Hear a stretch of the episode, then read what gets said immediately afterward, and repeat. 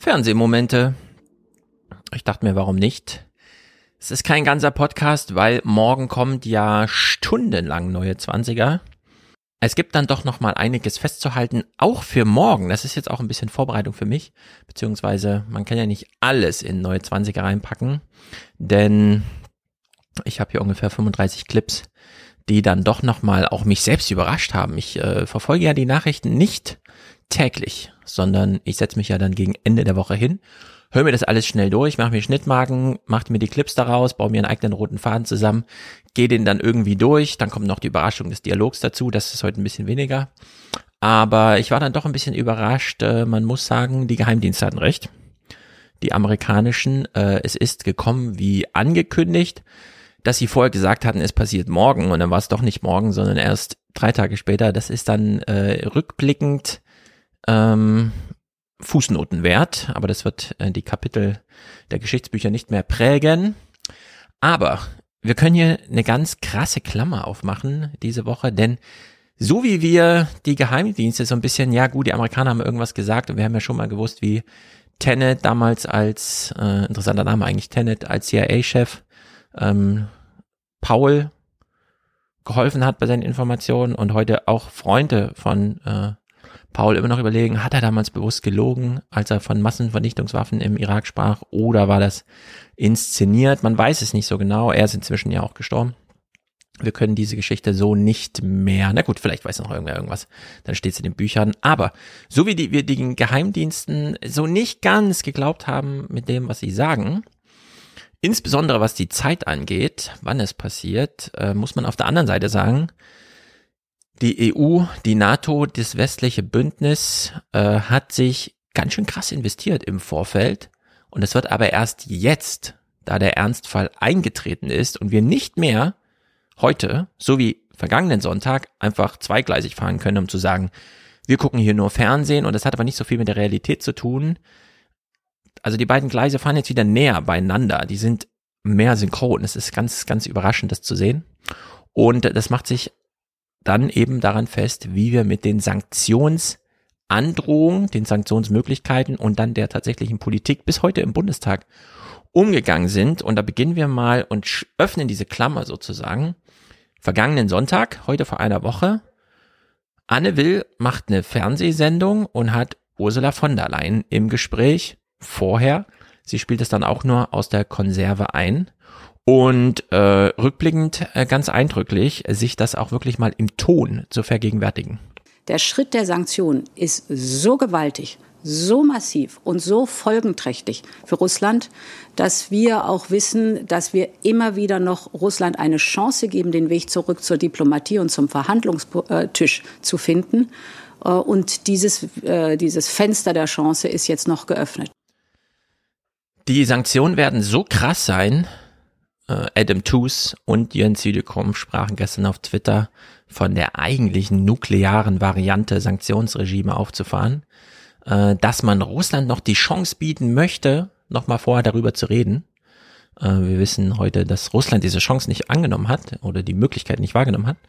Mm, aber wir hatten das am Sonntag noch nicht geglaubt. Wir haben, da war noch so der Tenor, ja, gut, Sanktionen, mhm, okay werden so ein paar Oligarchen irgendwie bestraft. Das wird ja wohl niemanden wirklich. Und deswegen gehen wir das mal durch, wie es dazu kam, dass jetzt ähm, es wirklich krass zur Sache geht. Das muss man sagen. Das ist, dass wir eine und das ist ja auch Teil von Kriegsführung, eine moderne Kriegsführung haben, die große Länder wie Russland wirklich in die Knie zwingen kann. Und zwar gar nicht so langfristig, das wird wahrscheinlich doch relativ zügig gehen, dass einem äh, wirklich ein bisschen die Knie schlottern, wenn man das so sieht, was so möglich ist. Wir beginnen aber bei den Ursachen dafür. Kapitel Nummer eins ist also Putins Entscheidung. Wir wissen wie heute, wie er sich entschieden hat. Wir gucken uns die als Fernsehmomente also sozusagen das mal als roten Faden an.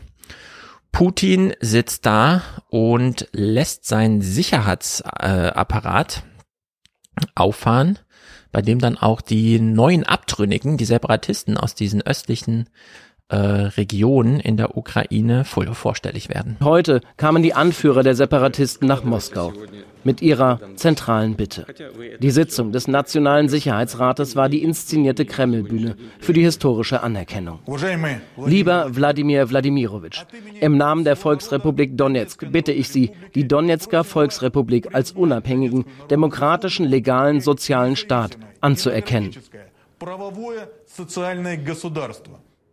Putin teilt noch weiter aus und macht keinen Hehl aus seiner Abneigung gegen die demokratisch gewählte ukrainische Führung. Das Regime in Kiew ist zur Gänze ein Ergebnis des Staatsstreichs von 2014. Diejenigen, die damals den Weg von Gewalt und Blutvergießen und Gesetzlosigkeit eingeschlagen haben, akzeptieren und akzeptierten keine andere Lösung für das Problem des Donbass als die militärische Lösung. Ja, also Putin sieht natürlich alles mit umgedrehten Vorzeichen, sitzt da an seinem komischen Schreibtisch mit den sehr merkwürdigen Telefonen. Es ist alles sehr skurril. Es sieht jedenfalls aus wie aus längst vergangener Zeit, äh, gar nicht äh, auf Augenhöhe mit dem, was intern auf der Gegenseite diskutiert wurde, nämlich dieses Sanktionsregime wirklich mal durchzuspielen und als echte Option auf den Tisch zu legen. Aber damit war am Montag schon klar, hm, naja, öffentliche Meinung das ist Putins äh, Weg, den er da noch bestreitet. Also irgendwie der Öffentlichkeit zu erklären, das werden wir morgen in den 29ern auch mal diskutieren. Wieso glaubt Putin, dass er hier noch so ein Pamphlet vorlesen muss, wie so ein Attentäter. Äh, das ist ja auch ganz komisch eigentlich, diese Art der Kriegserklärung, sich da eine Stunde für so eine Vorlesung Zeit zu nehmen. Auf der Gegenseite des Westens war allerdings schon klar irgendwie, alle sind wild bei der Arbeit, aber um Öffentlichkeit Arbeit geht's nicht mehr ganz so sehr. Und das sehen wir hier so ein bisschen am Montag. Annalena Baerbock meldet sich zu Wort. Das Statement ist super knapp. Und sie ist aber in Paris. Das heißt, sie ist bei der Arbeit. Wir fordern Russland auf, die Entscheidung rückgängig zu machen und den Weg wieder frei zu machen zu diplomatischen und politischen Konfliktlösung im Sinne der Minsker Vereinbarung zurückzukehren. Wir erneuern überdies unsere dringende Aufforderung an Russland, die militärische Drohkulisse an der Grenze der Ukraine abzubauen. Wir warnen ausdrücklich vor weiterer militärischer Eskalation durch Russland. Herzlichen Dank. Herzlichen Dank, damit geht sie. Da war nichts weiter zu sagen. Ab jetzt hier am Montag schon war also Blame Game angesagt. Äh, wer hat denn jetzt das Minsker Abkommen beendet? Wer hat denn jetzt weitere Gespräche ausgeschlossen? Äh, das natürlich kann man über die öffentliche Meinung klären. Da war für die westliche Seite schon kein Anlass mehr. Putin hat diesen Anlass immer noch gesehen. Das Minsker Abkommen war schon lange tot, lange vor der gestrigen Anerkennung der Volksrepubliken des Donbass. Und das geht weder auf unser Konto noch auf das der Vertreter dieser Republiken, sondern auf das Konto der Machthaber in Kiew. So, am Dienstag also große Erklärung. Minsker Abkommen ist tot, der Westen ist schuld. Wir dachten alle noch, das geht ja nur um diese ostukrainischen Gebiete, die wahrscheinlich eh schon wie die Krim so ein bisschen verlorenes Pflaster waren. Allerdings hat Putin auch am Dienstag hier schon vorgearbeitet. In Moskau fällt der russische Föderationsrat am Abend noch diese Entscheidung. Die 153 Mitglieder stimmen in einer Sondersitzung für den Einsatz russischer Truppen im Ausland, also auch in der Ostukraine. Auch in der Ostukraine. Diese Klammer wurde beobachtend aufgemacht, äh, denn dass es am Ende für die ganze Ukraine gilt, wollte man hier noch nicht so richtig wahrhaben und auch nicht rapportieren. Na gut, die Grenze war damit allerdings schon überschritten. Die Lage ist heute eine grundlegend andere. Und deshalb müssen wir angesichts der jüngsten Entwicklung diese Lage auch neu bewerten. Übrigens auch im Hinblick auf Nord Stream 2. Scholz kündigt eine Entscheidung an, die wochenlang im Wirtschaftsministerium vorbereitet worden war. Der Pipeline-Betrieb aufgeschoben. Für immer? Da kann keiner jetzt hier eine Vorhersage machen. Jetzt jedenfalls ist das eine Situation, in der niemand darauf wetten sollte. So, und jetzt kann man sehen, hier werden Sachen verkündet, die, wie Scholz sagte, schon lange in der Vorbereitung waren wo man dann drüber gemunkelt hat. Wir haben alle so ein bisschen zugehört. Naja, gut, okay, die Amerikaner waren davor, dass der Krieg da jetzt beginnt und ja, wir haben irgendwas in petto oder im Ärmel oder wo auch immer. Richtig ernst genommen hat man es nicht. Wenn man den Politikern zuhört, hört man aber, ja, die haben wirklich hart daran gearbeitet. Äh, Habeck ist hier im Gespräch, unser Wirtschaftsminister, und erklärt hier nochmal seine Nicht-Überraschung. Guten Abend, Herr Habeck. Guten Abend, Frau Mioska. Mit einem Handstreich hat der russische Präsident das Minsker Abkommen zunichte gemacht und dabei auch die deutsche Regierung vorgeführt. Hat Sie dieser Affront überrascht? Ehrlich gesagt, nein. Denn dass so etwas passieren könnte und er wahrscheinlich war, das wissen wir seit, würde ich sagen, Anfang des Winters. Dass es jetzt genau dieser Moment und dieser Schritt war, das äh, konnte keiner so vorhersehen, aber dass das passieren würde oder eine Möglichkeit war, war nicht überraschend.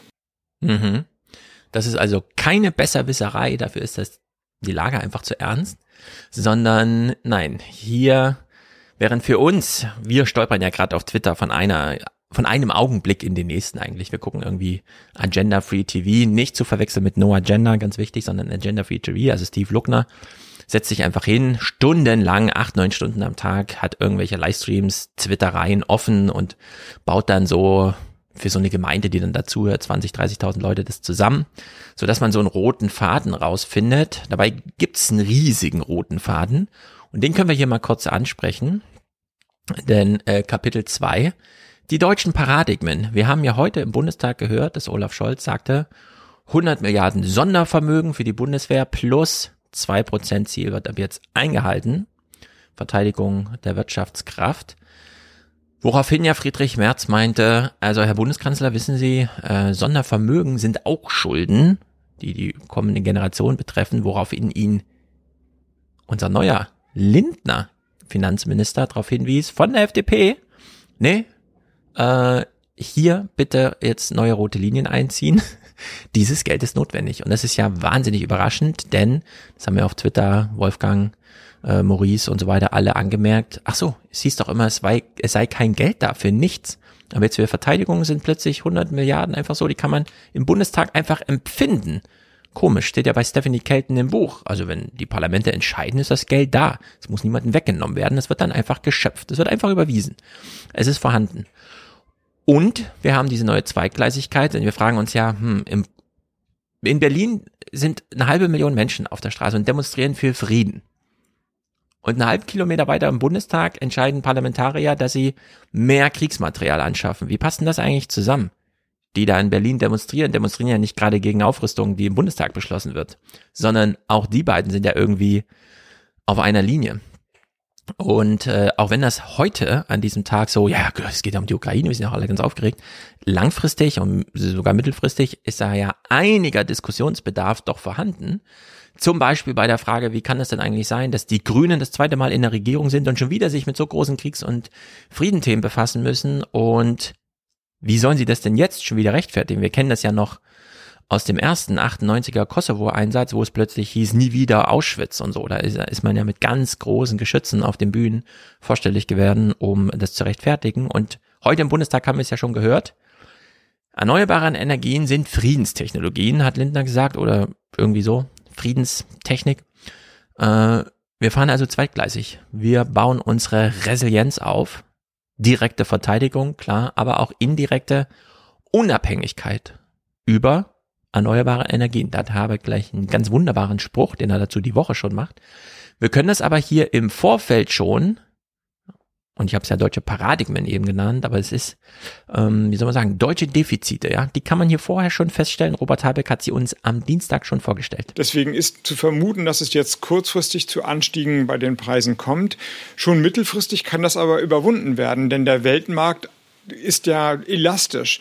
Wir haben gesehen jetzt schon in den letzten Wochen, dass der Gaspreis deutlich runtergegangen ist. Warum ist das so? Weil andere Länder besser, klüger, vorsichtiger gehandelt haben als Deutschland. Die haben sich nämlich gut eingedeckt mit Gas und sehen jetzt zum Ausgang des Winters auf der nördlichen Hemisphäre, dass sie das gar nicht brauchen. Also geben sie es wieder frei.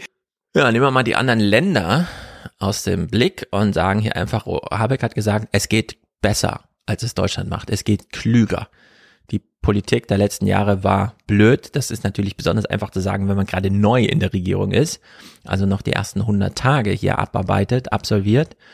Ähm, wenn man jetzt schon länger drin wäre, ich kann mir das gar nicht vorstellen, wie jetzt Heiko Maas und Peter Altmaier sowas verhandeln würden. Die müssten ja erstmal gegen sich selber arbeiten, gegen ihre eigenen Grundsätze, ihre eigenen bisherigen Arbeitsprinzipien. Die neue Regierung kann ja einfach ein bisschen Tabula rasa machen, da kann einfach jeder gucken, was gibt's denn wo zu gewinnen, wenn jetzt die große Energiewende über das Sicherheitsthema argumentiert wird? Warum nicht? Das ist ja auch eine Chance, die sich hier bietet, wenn man äh, das Klimathema mal den Grünen als partikulares Interesse, das nicht uns alle betrifft, ja, so ist es ja eigentlich, äh, unterschiebt. Olaf Scholz im Gespräch und das ist, glaube ich, ein super relevanter Clip. Also Habeck macht, wir haben es bisher nicht sehr klug gemacht mit der Energie. Scholz beruft sich hier mal auf eins seiner großen Paradigmen bei dem Thema Sicherheit, Frieden und überhaupt in Europa. Das ist auch in Max Schiritz Buch, wird es ganz, ganz deutlich. Zum einen, wie Olaf Scholz harte Grundsätze hat, die er auch gegen Mehrheiten durchpauken würde. Und wie er das hier mal ganz konkret macht, weil es gerade aktuell ist. Mir geht es nicht anders als den Bürgerinnen und Bürgern. Das muss uns ja alle berühren. Der Frieden in Europa ist bedroht. Ein, es droht Krieg um ein Land im Osten Europas. Und das stellt viele Fragen und stellt auch vieles in Frage, was wir in den letzten Jahren für sicher geglaubt haben, nämlich dass Grenzen zum Beispiel in Europa nicht mehr verschoben werden. Mhm. Wir können ja alle in die Geschichtsbücher hineingucken und wenn man da sich historische Grenzen anschaut, dann hätte in diesem Europa an vielen Stellen jemand Anlass für Grenzkorrekturen. Und deshalb ist es so wichtig, dass wir uns darauf geeinigt haben, dass die nationale Souveränität nicht in Frage gestellt wird und dass Grenzen nicht mehr verschoben werden. Putin hat mit der Anerkennung dieser beiden Republiken genau das getan. Und das ist ein Bruch des Völkerrechts und das muss uns auch besorgt machen. Mich besorgt es. Grenzen in Europa dürfen nie wieder verschoben werden, egal durch was weder durch demokratische Mehrheiten noch durch kriegerische Auseinandersetzungen, ist einfach kompletto ausgeschlossen. Aus Olaf Scholz, unserem neuen Bundeskanzler, aus seiner Sicht ist etwas Unerhörtes, Unmögliches, nicht Vorhersehbares äh, passiert. Es soll eine Grenze verschoben werden, was für ihn jetzt bedeutet, ab jetzt greift Regel Nummer zwei, wir Demokraten, wir Vernünftigen handeln nur noch rational und zwar super rational. Wir setzen uns so richtig hin. Tagelanges Durcharbeiten, es darf auch mal ein bisschen zu lange dauern, aber dann, wenn man auftritt, so wie heute im Bundestag, wuff, dann wird der Pflock eingeschlagen, so dass man aus Russland auch als nächstes hört, ah, die Atomstreitkräfte sind jetzt in höchster Alarmbereitschaft. Klingt natürlich wahnsinnig bedrohlich. Äh, wir wissen alle nicht genau, was das bedeutet. Zeigt aber so ein bisschen, wie Olaf Scholz sich das vorstellt, wir sind nicht der Wahnsinn und der Wahnsinnige, das ist der da drüben. Und umso rationaler wir handeln, umso mehr bringt der andere sich ins Schachmatt oder ins Abseits, ins Aus, wie auch immer. Es war für mich immer klar, dass man sich keine Illusionen machen darf. Wer gelesen hat, was Putin schon im letzten Jahr geschrieben hat, wer ihm zugehört hat in dem langen Gespräch, das ich mit ihm geführt habe, aber wer jetzt auch neu nochmal hat hören können, was er in seiner Fernsehansprache gesagt hat, der weiß, dass hier Pläne existieren, die, wenn sie alle verwirklicht würden, nicht gut sind für eine friedliche Entwicklung in Europa. Und deshalb war für uns immer klar, dass wir zwei Dinge gleichzeitig tun. Erstens anzukündigen, dass es im Fall der Verletzung der territorialen Integrität, der Souveränität der Ukraine zu Sanktionen kommen wird. Und zweitens alle möglichen Gesprächskanäle zu nutzen für das, was man diplomatisch voranbringen kann. Jetzt, wo diese Entscheidung gefallen ist, sind wir auch dabei, die eine Konsequenz zu ziehen, nämlich Sanktionen festzusetzen, die genau auf diesen Fall zugeschnitten sind, abgestimmt mit den Vereinigten Staaten von Amerika hm. zwischen der Europäischen Union und den USA. Ja, die adäquate Reaktion. Wir reagieren jetzt nicht über, wir bleiben bei unserer Rationalität. Wir haben etwas beobachtet, das wir vorher antizipiert haben, also regieren wir jetzt da drauf. Ich fühle mich davon wahnsinnig gut regiert, wenn ich sowas in einem Rutsch durchhöre, wenn da zwischendurch immer ein Tag Pause wäre und ich würde dann den Einspruch und den nächsten Tag erst den anderen hören fiel mir das auch ein bisschen schwerer, aber in so einem Podcast kann man ja hier mal so ein bisschen die Zeit raffen, um die latente Sinnstruktur, die da drin steckt, zu finden. Scholz bekräftigt es jedenfalls nochmal. Ja, es ist wahnsinnig kompliziert und super gefährlich, aber wir haben ja immer noch die Rationalität, während der andere nur auf dem Holzweg ist. Ich versuche mir ein Bild zu machen, wie alle anderen das auch tun. Ich finde, man muss immer auch genau zuhören, was jemand sagt. Und wenn man genau zuhört, dann muss man leider erkennen, dass das, was er jetzt tut, auch zu den Dingen gehört, die er schon lange gesagt hat. Insofern war es so wichtig, die von mir beschriebene Strategie zu verfolgen, zugleich anzukündigen, was man tut, wenn es zu Aggressionen kommt, aber auch alles zu versuchen, das zu verhindern. Es ist aus meiner Sicht aber durchaus so, dass wir uns da nichts vormachen sollten. Das ist eine schwierige und bedrohliche Situation für den Frieden. Ja, Robin Alexander saß ja bei Markus Lanz und meinte, ja, also hören Sie mal, Sie alle Besserwisser. Putin legt da irgendwie so ein Pamphlet auf den Tisch und legt das vor, wo drin stand, ich orientiere mich an 1914. Welcher Politiker soll denn jetzt gerade mit ihm da auf Augenhöhe argumentieren, auf inhaltlicher Augenhöhe. Wer soll das denn ernst nehmen? 1914, was ist das für eine Zeit? Da war ja alles noch schwarz-weiß, das kennt ja überhaupt niemanden mehr.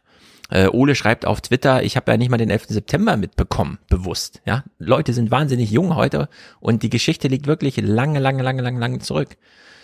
Gleichzeitig sehe ich hier aber, wie Olaf Scholz äh, so, also so, so die Haltung einfach hat, äh, Putin möchte gerne auf 100 Jahrhunderte alte Prinzipien russischer Macht oder wie auch immer rekurrieren und danach seinen Alltag gestalten. Hm, unsere demokratischen Rechtsstaatsprinzipien sind ja auch Jahrhunderte alt, dann lassen wir die mal genauso gewähren. Bringen wir sie mal richtig in den Augenblick. Jetzt, wo wir sie brauchen, wenden wir sie an.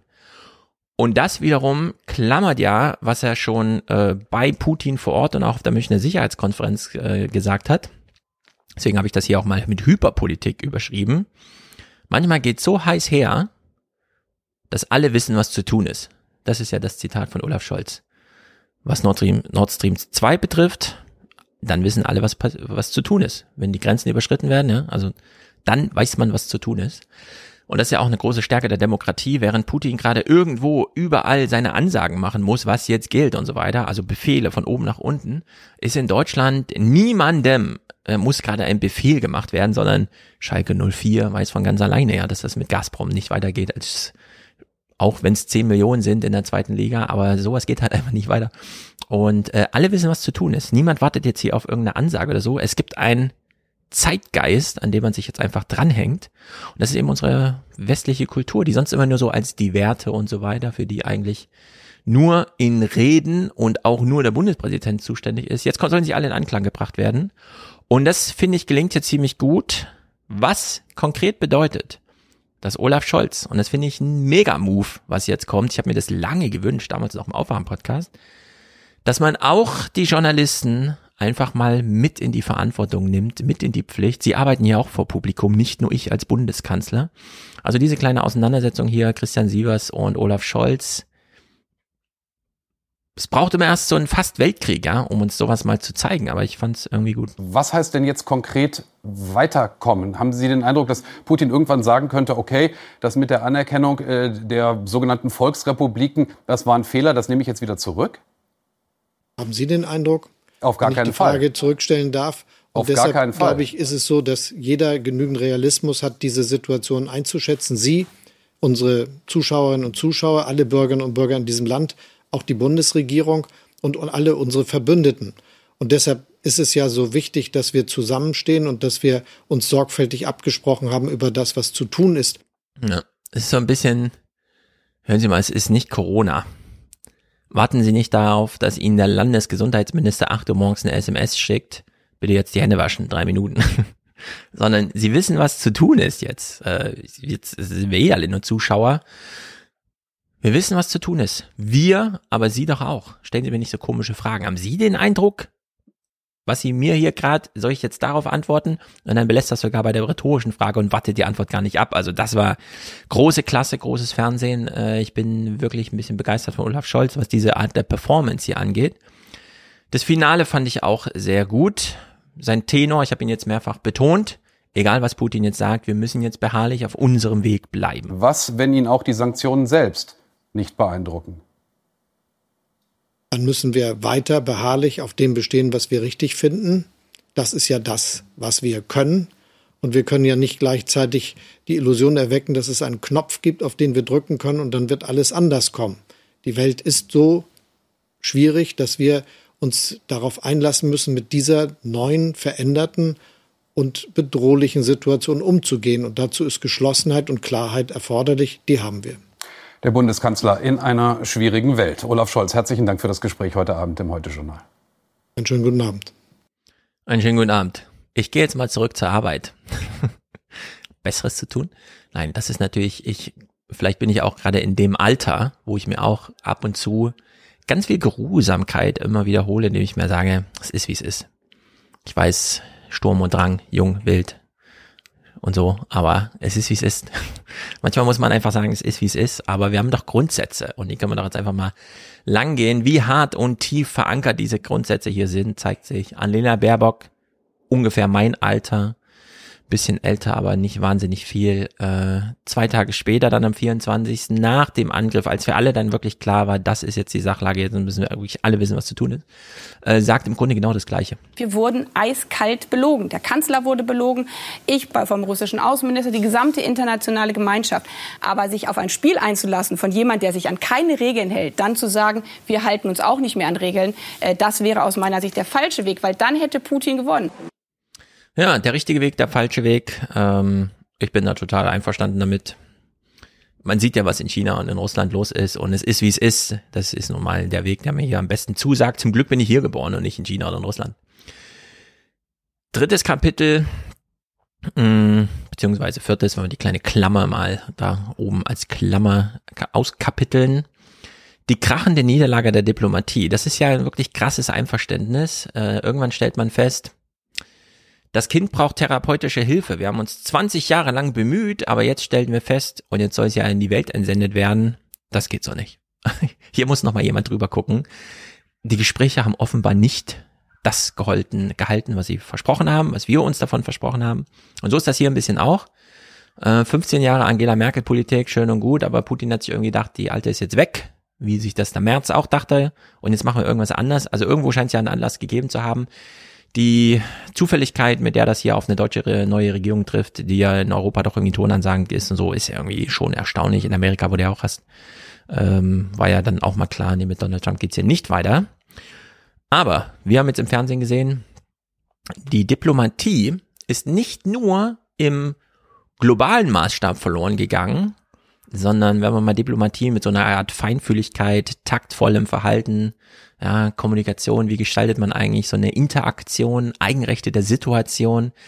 Auch bei Putin selber mit seinen eigenen Leuten blieb nicht mehr viel Diplomatie übrig. Um zu spüren, wer hier das Sagen hat, muss man kein Russland-Experte sein, nicht mal Russisch können. Es reicht, sich den gefürchteten Chef des Auslandsgeheimdienstes Sergei Narishkin anzusehen, wie er nervös nach Worten sucht und von Putin zurechtgewiesen wird. Говорите, говорите, говорите прямо. Я поддержу предложение о э, признании. Поддержу или поддерживаю? Говорите прямо, Сергей. Поддерживаю предложение. Так и скажите, да, так, да или говорю, нет? Да, да. Поддерживаю предложение о вхождении Донецкой и Луганской народных республик в состав Российской Федерации. Да, мы, об этом, мы об этом не говорим, мы этого не обсуждаем. Мы говорим, мы говорим о э, признании их независимости или нет. Да, я э, поддерживаю предложение о признании независимости. Was für eine Szene, als hätte es ein Drehbuch gegeben. Äh, es war nur Untertitel eingeblendet. Ich wiederhole also nochmal inhaltlich, aber es reichte zuzuhören, was dann verstand man schon, was hier the eigentlich Thema ist, Beziehungsgestaltung und so.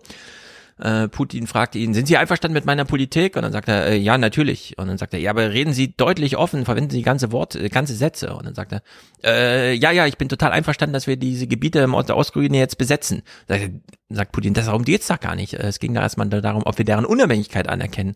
Äh, äh, ja, ja, genau, genau, mache ich, mache ich. Also in der Hinsicht, ähm, kann das auch von Putin so inszeniert worden sein, damit die Welt schon mal erfährt, ach so, die haben intern schon über die Besetzung gesprochen, aber die fand am Dienstag noch gar nicht statt.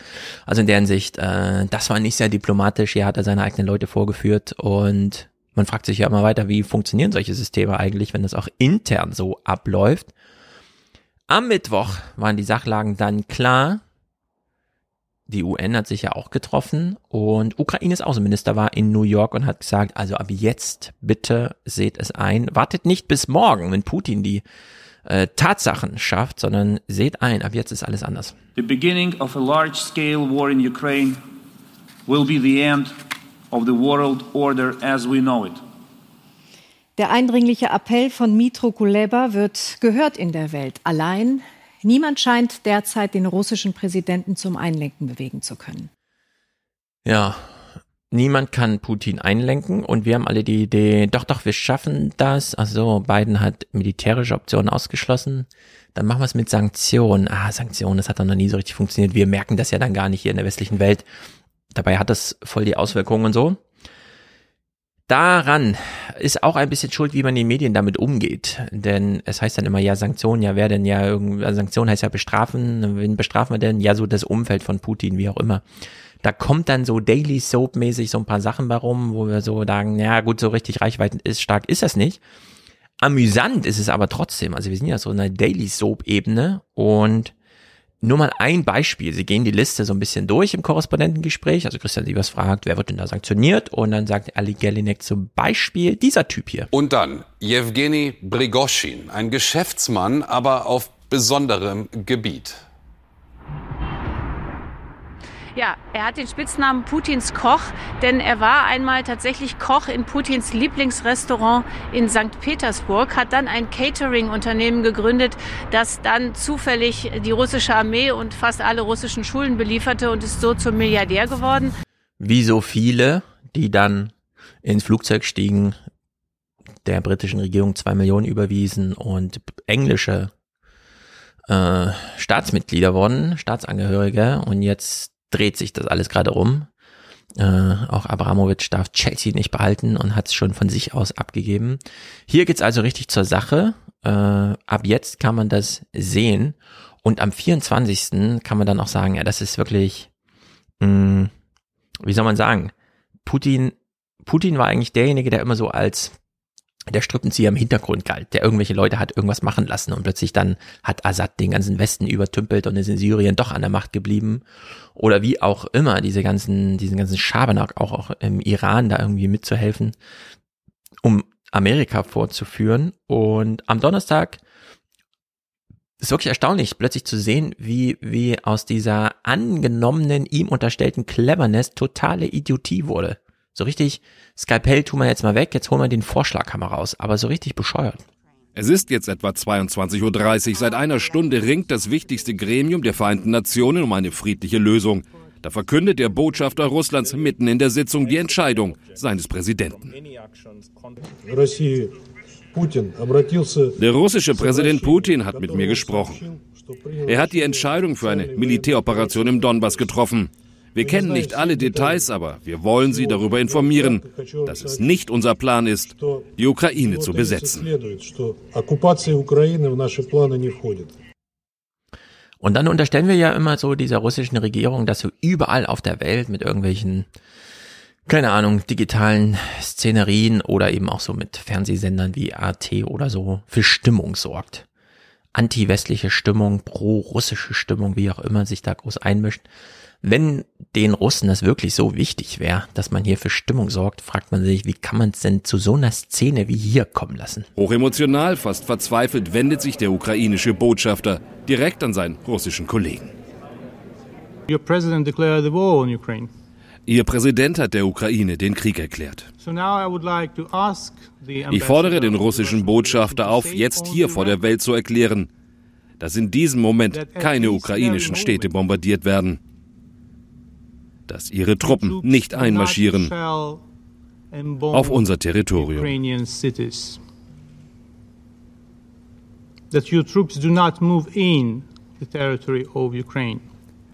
Der russische Botschafter aber schweigt. Ja, also dieses Bild, den schweigenden russischen Botschafter hier zu sehen, direkt neben dem Vorsitzenden der UN-Versammlung. Also was ist denn das bitte? Das ist ja wirklich unglaublich.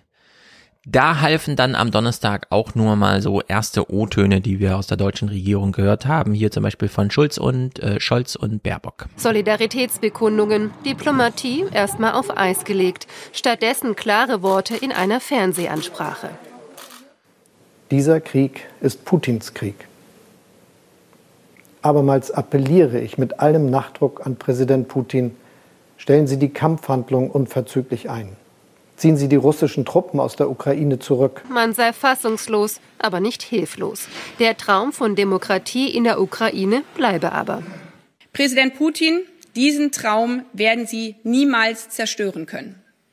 Er wächst in der Ukraine, er wächst genauso in Ihrem Land. Ich bin überzeugt, auch in Russland werden viele Menschen sich dafür schämen.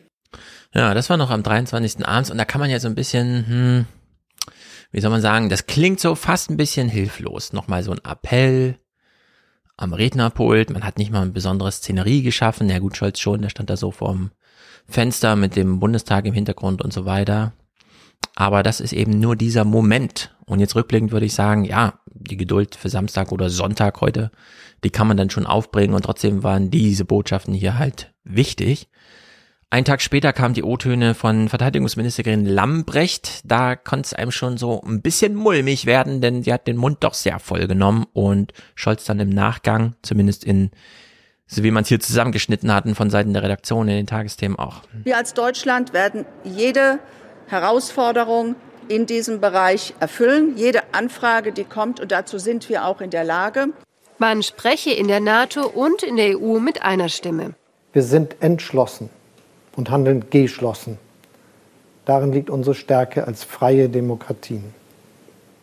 Putin wird nicht gewinnen. Putin wird nicht gewinnen. Hm, krasse Ansage dafür. Das ist wie zu sagen, morgen ist Freedom Day bei Corona und dann kommt doch Omikron um die Ecke. Kann man die Ansagen, Versprechen so einhalten, beziehungsweise was kann Putin überhaupt gewinnen, die Ukraine oder worum, worum wird eigentlich gekämpft? Und Lambrecht sagt, ja, wir werden alles, was so nach wir gefragt werden von der Bundeswehr, bereitstellen. Und wir wissen aber, das kann sie nicht. Also, und außerdem, was sollte man denn jetzt abfragen? Äh, welche Kriegsszenarien hat man denn jetzt doch? Hat man noch Kriegsszenarien oder will man es nicht doch auf die vernünftige, moderne Art der Sanktionen machen? Da wiederum großes Glück irgendwie, dass Robert Habeck so ein bisschen über den Dinge mehr fliegt. Er ist hier im Gespräch am 24., also am Donnerstag. Und macht auch erstmal so dieses Eingeständnis, holt uns erstmal bei unserem Gefühl ab. Gehört zu den Lehren dieses Tages auch, dass die Appeasement-Politik gescheitert ist. Wir haben in Europa, besonders in Deutschland, sehr lange eine Friedenspolitik verfolgt, die auf Russland als Verhandlungspartner gesetzt hat. Die ist krachend gescheitert, oder? Ja, das muss man sagen. Es ist auch eine Niederlage der Diplomatie und der diplomatischen Bemühungen. Aber was hätte sonst was hätte man sonst tun sollen? Natürlich kann man Krieg als Mittel nicht akzeptieren. Also, dass wir immer wieder versuchen müssen, das Tor, die Tür, das Fenster zur Diplomatie aufzusperren, das ist ja völlig klar. Dennoch muss man heute sagen, Putin hat das so gewollt und wir konnten ihn nicht davon abbringen durch Gespräche und auch nicht durch Drohungen. Ja. Sanktionen sind das eine, Sanktionsandrohungen sind das andere wir lernen ihn jetzt alle erst kennen, was diese Art der Sanktionen, ich meine, hier geht es um so hunderte Milliarden Dollar, die einfach nicht mehr zur Verfügung stehen. Äh, es geht um nicht mehr funktionierende Banken von heute auf morgen, denen einfach die Geschäftsgrundlage technisch weggenommen wurde. Äh, das sind schon tiefgreifende Sachen. Und da fand ich es doch ganz gut, dass Habeck hier einfach mal sagt, äh, ja, das ist das Ende der Diplomatie, was aber noch nicht heißt, dass wir jetzt in den Krieg ziehen, sondern das ist erstmal bis hierhin haben wir halt gesehen, was passiert. Wir erinnern uns an Robert Alexander, der sitzt bei Lanz und sagt, ja, Putin bezieht sich auf irgendwas von 1914. Was soll die westliche Wertegemeinschaft, ja, wenn wir sie mal so als Bündnis äh, fassen, egal ob jetzt NATO, EU oder wie auch immer gefasst, äh, faktisch, was soll die denn machen? Außer irgendwie sagen, ja, dann gibt's aber harte Sanktionen. Nee, Putin ließ sich halt nicht von diesem Weg abbringen, hat es so gewollt und damit erfuhr die Diplomatie eine krachende Niederlage, denn Grenze wurde ja überschritten. Dass es an der militärischen Auseinandersetzung von Seiten des Westens nicht ändert, ist Habeck hier total wichtig gewesen und das fand ich ziemlich mutig, denn so wie ähm, Scholz einfach sagt, der Putin wird nicht gewinnen, wir wissen aber noch nicht genau, wie wir den Krieg eigentlich führen, da müssen Sie mal noch ein paar Tage warten, sagt Habeck hier, na wir machen es zumindest nicht militärisch. Ich bezweifle, dass eine militärische Stärke, außer sie hätte einen dritten Weltkrieg riskiert, was ernsthaft niemand wollen kann, Putin von diesem Schritt hätte abhalten können. Ich war ja selbst jemand, der gesagt hat, lasst die Ukraine nicht alleine, geben wir ihr Waffen. Aber auch das, was ich damals vorgeschlagen oder gefordert habe, hätte diesen Angriff niemals aufhalten können. Ja, da war jemand entschlossen, argumentierte mit einem komischen Geschichtsbuch und da nützt dann auch nichts, ob man einen Container mehr oder weniger schickt. Habeck, und das ist nur ein ganz kleiner Clip, obwohl das dann so wirkmächtig wirte, wird später, heute, das ist schon Gegenwart, äh, wir machen Wirtschaftssanktionen. Wir machen Wirtschaftssanktionen. Das ist auch richtig. Ich will das hier nochmal für Deutschland ausdrücklich sagen. Wir können nicht in einen Krieg mit Russland ziehen. Wir können keinen dritten Weltkrieg auslösen oder riskieren auslösen, würde es ja Putin. Insofern sind unsere Hände im gewissen Sinne gebunden. Unsere Hände sind gebunden. Was für ein deutliches Eingeständnis. Und wir wissen heute ja so richtig, klar, man kann sich diese Hände gebinden lassen, aber dann hat man immer noch andere. Karim Mioska fragt Putin hier nochmal, und das ist natürlich irgendwie ultimativ dafür, dass er die militärische Option so ausgeschlossen hat. Und das ist jetzt ein Clip von Lanz, wo er das abends nochmal gesagt hat. Äh, sie fragt ihn nochmal, ja, aber wie weitreichend ist denn eigentlich Krieg? Kann man das wirklich so sagen, dass man jetzt hier gar nicht militärisch tätig wird? Herr Habeck, Putin droht nun allen, die sich ihm in den Weg stellen. Wer uns auch immer versucht zu behindern, muss mit einer Antwort rechnen, wie sie noch nie dagewesen ist. Wie verstehen Sie diesen Satz aus dem Mund des Oberbefehlshabers einer Nuklearmacht? So, dass er sich auf die nukleare Macht von Russland bezieht. Ich glaube, anders kann man ihn nicht verstehen. Ja, und anders sollte man ihn auch nicht verstehen. Und im Fernsehen anderes zu behaupten, wäre totaler Quatsch, weil man kriegt ja mit, was passiert und hier jetzt nochmal so ein AKK-Gestammel oder so ein Merkel-Geschweige oder hm, ja, so ein Umgedruckse, das wäre nun wirklich krass fatal gewesen, sondern hier einfach das klare Eingeständnis, ja, wir werden gerade mit dem Atomkrieg bedroht und ja, wir werden nicht militärisch dagegen anarbeiten. Klar, wenn der Atomschlag dann einmal erfolgt, dann ist, greift natürlich so ein Automatismus, aber dann ist eh egal. Also dann braucht man auch im Fernsehen nicht mal darüber diskutieren oder hier im Podcast. Es gilt also gegen Putin, der ja äh, eins bis vier Tage nehme ich mir und dann mache ich äh, Verhältnisse wie auf der Krim. Das sind dann einfach Tatsachen und dann, ja gut, dann geht die Zeit ins Land und irgendwann sagt man ja, die Ukraine ist verloren. Äh, der Plan ging ja nicht auf und man äh, ist ja von Anfang an hat man so ein bisschen Langstrecke gespielt. Das ist nicht uninteressant, denn jetzt wurde es quasi am 24. dann am Donnerstag schon interessant, wie wir uns neu aufstellen. Wir in Deutschland, wir Europäer, wir NATO-Mitglieder, wir westliche Wertegemeinschaft, wie auch immer man das fasst, wir brauchen jetzt eine neue Resilienz. Wie weit das geht, haben wir ja heute im Bundestag gehört. Ähm, Habeck hat das hier am 24. schon mal dargestellt. Im Grunde die Vorlage gegeben, die Christian Lindner dann für sein Friedenstechnologie, erneuerbare Energien sind Friedenstechnologie gebraucht hat. Aber wir haben es ja auch schon hier besprochen. Claudia Kempfert ist ja schon seit Jahren damit unterwegs zu sagen, das ist auch friedensstiftende Technologie, nicht mehr von Gas und Öl abhängig zu sein. Wir müssen sowohl unabhängiger von einem Lieferanten werden, in diesem Fall Russland, sowohl was Gas, was Öl und was Kohle angeht. Diese diversifizieren ist immer das plattdeutsche Wort dafür wie auch den Hunger nach fossilen Energien insgesamt bremsen. Und das heißt dann umgekehrt, dass der Ausbau einer Energieinfrastruktur, über die wir verfügen, absolute Priorität hat. Und das ist nach Lage der Dinge, sind es die Erneuerbaren. Die haben nämlich den unschlagbaren Vorteil, dass der Wind und die Sonne niemandem gehört. Anders als Gas oder Kohle oder Öl. Und wenn wir das in unserem Land errichten, dann haben wir jedenfalls große Spielräume, auch außenpolitisch souveräner aufzutreten. Ja, und wir kontrastieren das jetzt direkt. Also Habeck sagt, unsere Antwort auf Putin ist, erneuerbare Energien. Und dann fragen wir uns wie bei Jeopardy, was war denn die Frage? Was hat denn Putin, was will denn Putin, was hat er denn gedroht, damit die Deutschen sagen, ja, wir machen jetzt mal erneuerbare Energien. Und Christian Sievers hat am 24. die Sendung damit eröffnet, mit Putins Spruch zu den Atomwaffen. Riesige Staus auf den Ausfallstraßen zwingen die Leute, ihre Autos stehen zu lassen und sich zu Fuß durchzuschlagen. Kleine Kinder, ganze Familien.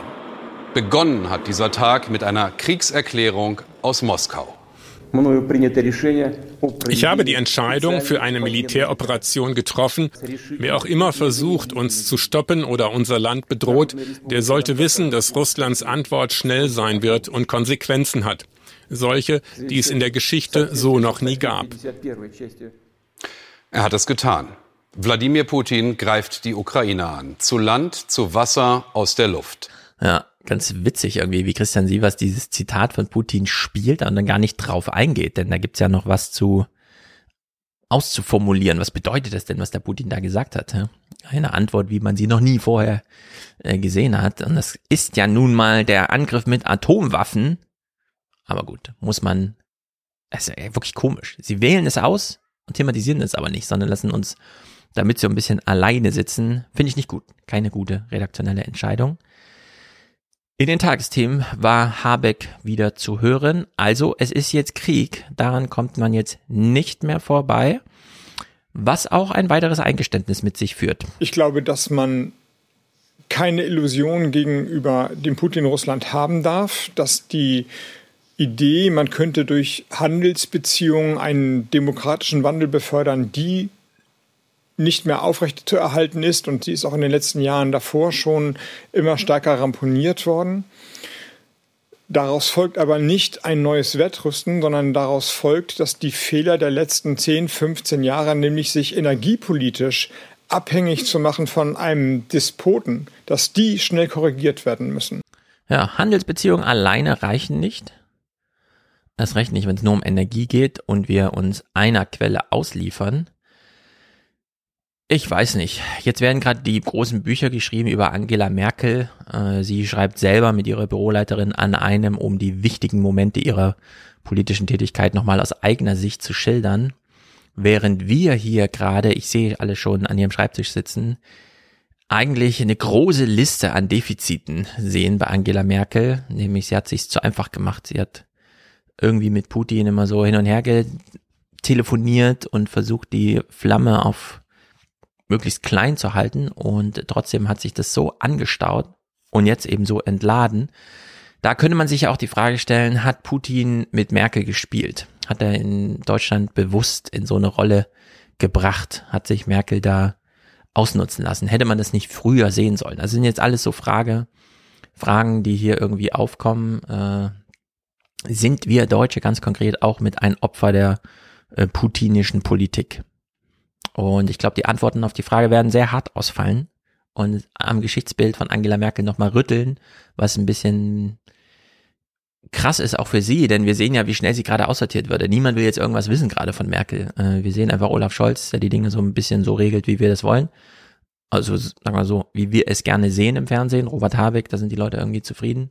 Annalena Baerbock löst auch wieder Begeisterungsstürme aus und niemand will gerade was von Merkel wissen und gleichzeitig drängt es aber so danach, diese Merkel-Regierungszeit nochmal neu zu beobachten. Und zwar unter diesem Fokus. Ähm, also, keine Ahnung. Das es sieht nicht gut aus für Merkel. Es werden andere Geschichtsbücher geschrieben als über Helmut Schmidt zum Beispiel. Oder Willy Brandt. Oder andere Kanzler. Naja, Christian Sievers hat sich hier einen Gast eingeladen. Das war ganz überraschend, die Woche zu hören. Egon Rams. Niemand kennt ihn, er war aber mal der oberste NATO-Soldat äh, hier in Europa.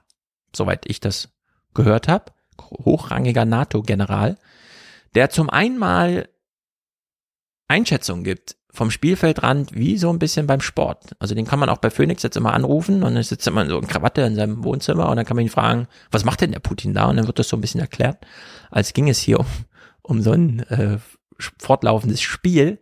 Christian Sievers, bei ihm haben wir ihn, glaube ich, zuerst gesehen. General AD Egon Rams ist bei uns. Er war Kommandeur des Streitkräfteführungskommandos der NATO, damit ranghöchster und einflussreichster deutscher General bei der NATO. Herr General, guten Abend. Sie als Soldat, wenn Sie das jetzt sehen, die aktuelle Situation, haben Sie da, können Sie da Rückschlüsse ziehen auf das, was Putin vorhat, auf seine Taktik? Nein, auf die Taktik kann man keine Rückschlüsse sehen. Wenn man den Aufmarsch der Truppenteile sieht, und das habe ich in dieser Art und Weise auch nicht erwartet, ist aber davon auszugehen, dass er seinen Angriff auf die gesamte Ukraine ausdehnen wird.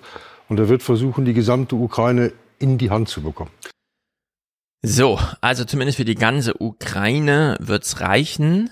Und jetzt stellt sie was ihm diese Frage. Da weiß man aber nicht, haben die das vorher so besprochen oder kam das so plötzlich? Also klar, es kam nicht so plötzlich, aber die Antwort, hm, also es war schon eine recht deutliche Ansage. Fragen wir mal ganz konkret. Es, äh, es will ja keiner hoffen und es steht aktuell natürlich auch nicht zur Debatte, dass tatsächlich die Bundeswehr dieses Land, Deutschland, verteidigen muss. Wäre sie dazu in der Lage aktuell? Nein. Kurze, nein. klare Antwort, nein. Weil es fehlt an weil, was? Weil aufgrund der Verkleinerung der Streitkräfte insgesamt, äh, insbesondere in den Jahren nach 2010, 11, äh, des Mangels an Geld, welchen wir gehabt haben nach den Jahren 2010. Ähm, ich sage das mal, alle Bevorratungen im Bereich Munition, Ersatzteile runtergefahren waren. Das bessert man jetzt wieder auf. Mhm. Aber wir haben, sind noch nicht mal so weit, dass die Teilstreitkräfte, insbesondere aber das Heer, ich sag mal, mit den organischen Waffen ausgerüstet ist, die tatsächlich haben müssen. Ja, also dieses Szenario, wenn Deutschland jetzt angegriffen würde, von wem? Und dann ist ja auch die Frage, warte mal, ist doch NATO. Artikel 5, Beistandsverpflichtung. Wer Deutschland angreift, greift gleichzeitig drei Länder an, die Atomwaffen haben. Und in Deutschland selbst lagern Atomwaffen. Also wer wäre denn so verrückt? Welches Szenario ist denn da denkbar irgendwie? Also das ist doch dann wirklich nur noch Apokalypsen-Szenario, dass Putin wütend über mein Plan ging nicht auf oder so, dann einfach zehn Raketen auf die zehn größten deutsche Städte schickt. Aber dann ist eh egal. Also dann haben wir vorher die Bundeswehr aufgerüstet, aber ehrlicherweise muss man dann irgendwie sagen, das kann man jetzt planspielmäßig durchspielen, aber diese Art von Angriff auf Deutschland, wo sich Deutschland so handgreiflich wehren muss, ist doch so nicht denkbar, was nicht bedeutet, dass Deutschland nicht Bündnisverpflichtungen hat. Das kann man ja äh, ganz deutlich sagen, aber es ist doch irgendwie, hm. Und wenn man das dann spiegelt hier oder verkettet mit diesem zweiten Spruch, den wir in den Nachrichten am 24. in dieser Heute-Journal-Sendung gesehen haben, Christian Lindner, von dem wir heute gehört haben im Bundestag, Schulden Gar kein Problem. Herr Merz, reißen Sie sich mal zusammen. Sie können jetzt hier nicht, das ist keine Debatte über Schulden, sondern über Verteidigung, die wir hier gerade führen. Nur fünf Tage vorher, am 24. Drei Tage vorher, das sind ja nur drei, äh, war Christian Lindner wie folgt zu hören. Es gab eine Friedensdividende, das heißt, äh, wir hatten nach dem Ende des Kalten Krieges das Gefühl, das brauchen wir nicht mehr, andere übernehmen die Lasten, etwa die Vereinigten Staaten. Und Deutschland hat sie auch anderen Fragen, wie beispielsweise der Entwicklung des Sozialstaates gewidmet. Und darüber ist eine der wichtigsten staatlichen Aufgaben, die äußere Sicherheit zu garantieren, in den Hintergrund geraten.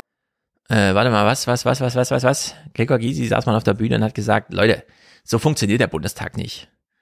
Der sagt nicht, ah, für dich habe ich jetzt Geld und deswegen fehlt es mir dann für ein anderes Projekt, sondern der Bundestag entscheidet einfach, was er will und dann wird das gemacht. Und dass er, Christian Lindner sagt, ja, wir hatten den falschen Fokus die letzten Jahrzehnte, wir haben nämlich zu viel auf die Sozialpolitik und zu wenig auf die Verteidigung geschaut. Nee, und da muss man ganz ehrlich auch Maurice Höfgen hier wirklich recht geben, wenn er gegen die Linken auf Twitter anschreibt, die nämlich auch Plan A, Plan B politisch gegenüberstellen und äh, man muss dann einfach sagen, nein, das ist ein neoliberaler Mythos, dass man nur für das eine Geld hat und für das andere dann nicht, weil es so ein Budget gäbe. Der Bundestag hat das Geld, was er braucht, wofür es eine Mehrheit gibt. Und das haben wir bei Corona gesehen, da nützt auch, ändert nicht mal eine Schuldenbremse im Grundgesetz etwas, sondern dann wird einfach gebuttert. Und dass die Sozialpolitik hier so jetzt unter die Räder kommen soll, denn ich würde sagen, Christian Lindner macht ja nicht ohne Grund hier historisch einen Rückblick auf die letzten 20 Jahre, während er abseits der Fernsehkameras schon daran arbeitet, wie wir künftig mit hunderten Milliarden, die plötzlich in Sonder Sondervermögen, also 100 Milliarden Sondervermögen plus zwei Prozent Zielerreichung, äh, was ja auch nochmal zig Milliarden pro Jahr bedeutet. Hier wird's jetzt brenzlig. Hier muss man jetzt Christian Lindner einfach wirklich bremsen. Die Sozialpolitik darf hier natürlich nicht geopfert werden. Wir haben schon den größten Niedriglohnsektor in, in Europa und überhaupt. Was will man hier noch weiter auszerren? Das ist doch alles Quatsch. Wollen wir uns alle auf das Niveau von der Ukraine runterbringen? Also dann sind wir wirklich äh, Opfer. Freiwild, um so zu sagen. Naja, behalten wir diesen Clip im Hinterkopf für immer und werden Christian Lindner, solange er in dieser wichtigen Rolle des Finanzministers ist, da hoffentlich genau beobachten. Hören wir mal O-Töne. Merz von der CDU, die AfD und Gerhard Schröder. Gerhard Schröder hat's Memo irgendwie nicht so richtig gekriegt. Dieser Angriffskrieg von äh, Putin und äh, der russischen Föderation ist auf das Schwerste zu verurteilen. Äh, wir wissen trotzdem, dass wir im Augenblick dagegen äh, relativ wenig unternehmen können. Der Angriff Russlands auf die Ukraine ist auch äh, durch nichts zu rechtfertigen. Wir fordern auch Russland auf, die Kampfhandlungen sofort zu unterlassen. Auch andere, auf die Putin in Deutschland noch bis gestern zählen konnte, geben sich heute kritisch. Der Krieg Russlands gegen die Ukraine ist zutiefst zu verurteilen, postet die linke Wagenknecht. SPD-Altkanzler und Putin-Freund Schröder schreibt, der Krieg muss schnellstmöglich beendet werden, um gleich wieder zu relativieren.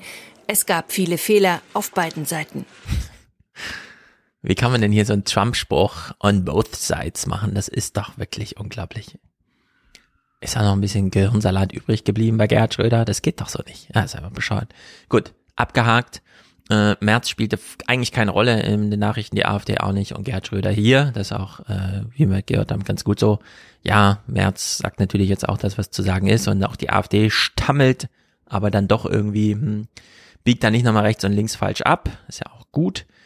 Putin im Fernsehen zu sehen ist umso interessanter, denn man sieht hier schon am 24. Abend diese Verzweiflung. Er hätte nicht gedacht, dass diese kleine regionale Angelegenheit plötzlich von so globaler Bedeutung ist. Am späten Nachmittag ist Russlands Präsident dann nochmal vor die Fernsehkameras getreten.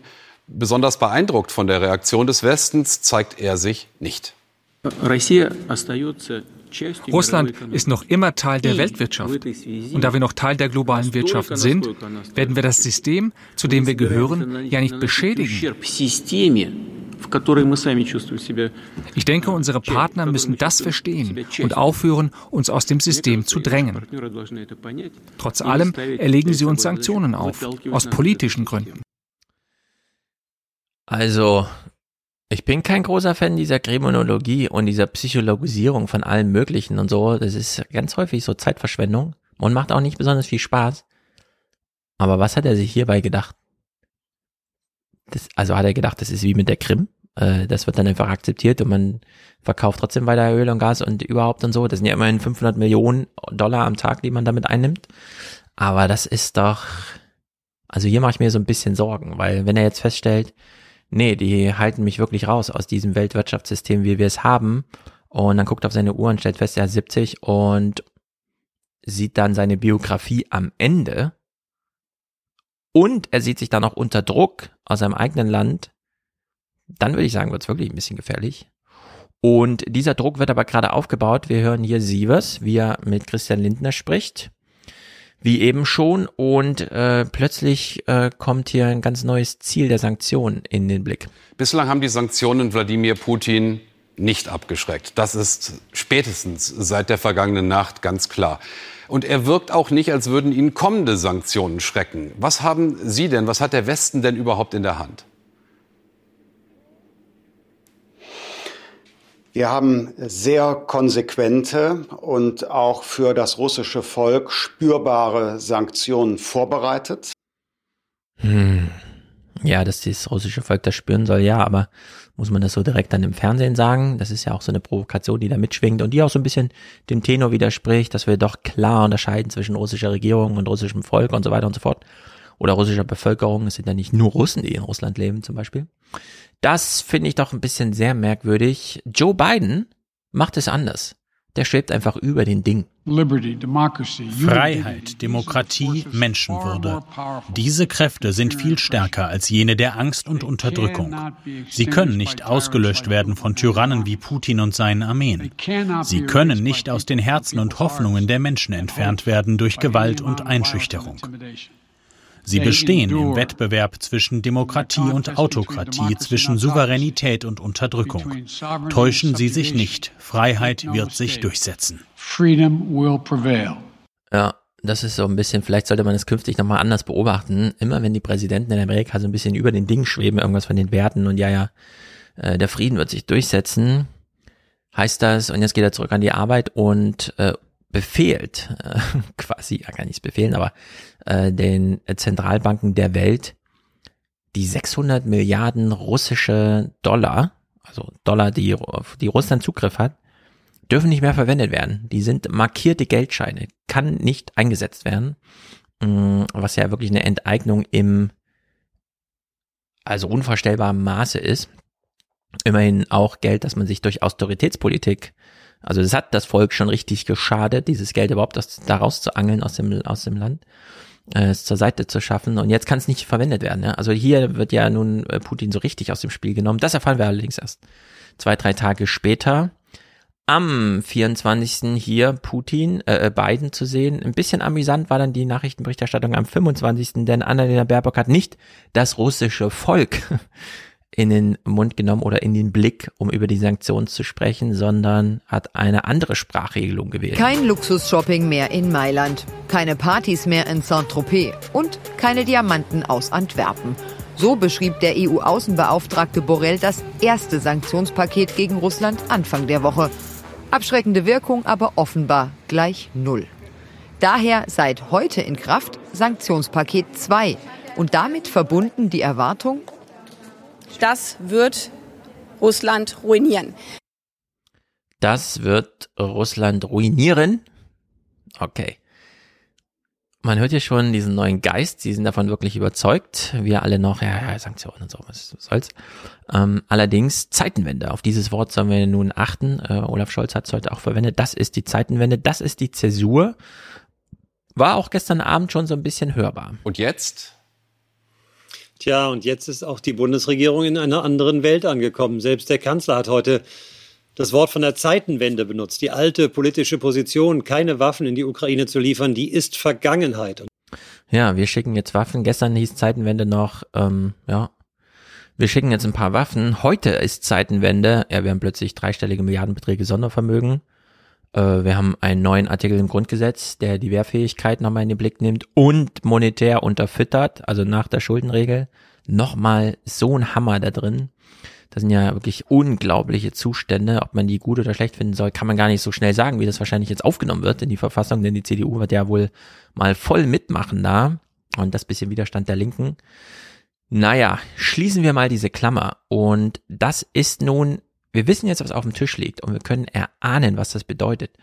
Noch sind es aber einfach nur Sanktionen, so wie wir bisher immer von Sanktionen gehört haben. Aber wir haben am Anfang gehört, wie von der Leyen vor einer Woche sagte, die Sanktionen werden so massiv sein und so tiefschneiden, dass wir jetzt nochmal Russland die Chance geben müssen, es abzuwehren, indem sie einfach nicht angreifen.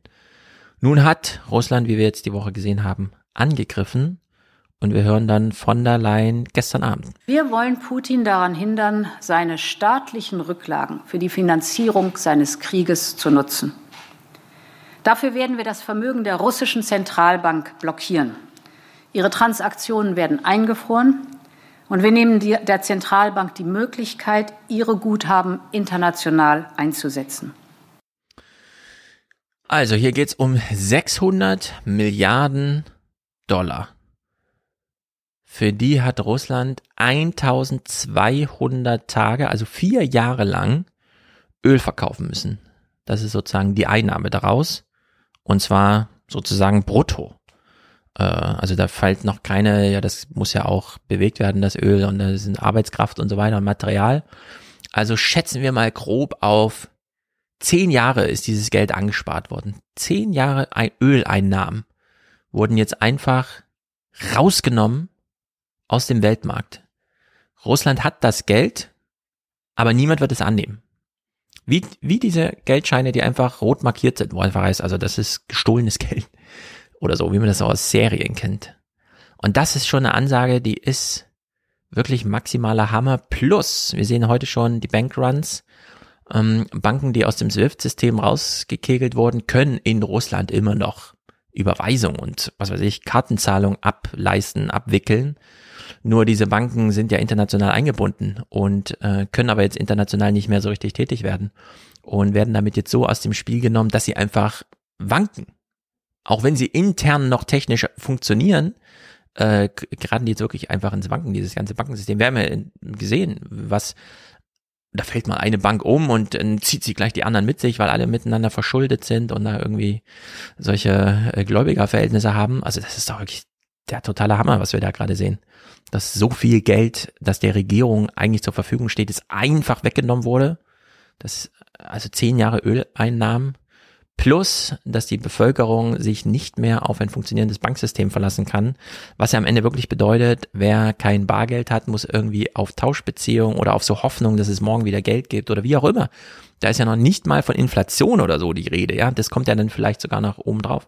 Also in der Hinsicht ist das ähm, eine krasse, krasse Nachrichtenwoche. Wahrscheinlich die krasseste Nachrichtenwoche der letzten 20 Jahre und auch eine der krassen der kommenden 20 Jahre sein wird. Sofern hier nicht wirklich noch was eskaliert hinsichtlich Atomkrieg oder so, äh, lässt sich das kaum mehr steigern. Also das wird für alle Beteiligten jetzt richtig hart. So zu tun, als wäre das so ein rationaler Weg, den man jetzt einfach nur konsequent weitergehen muss, denn hier müssen jetzt ganz schön viele neue Platten auf den Boden gelegt werden, um da lang zu gehen. Crazy. Wir behalten das alles im Hinterkopf. Ich will aber noch ein kleines Kapitel aufmachen, denn die Frage ist ja jetzt, wenn sich alle so einig sind, uh, dann wird's irgendwie kompliziert. So viel Geld, auch noch für die Bundeswehr.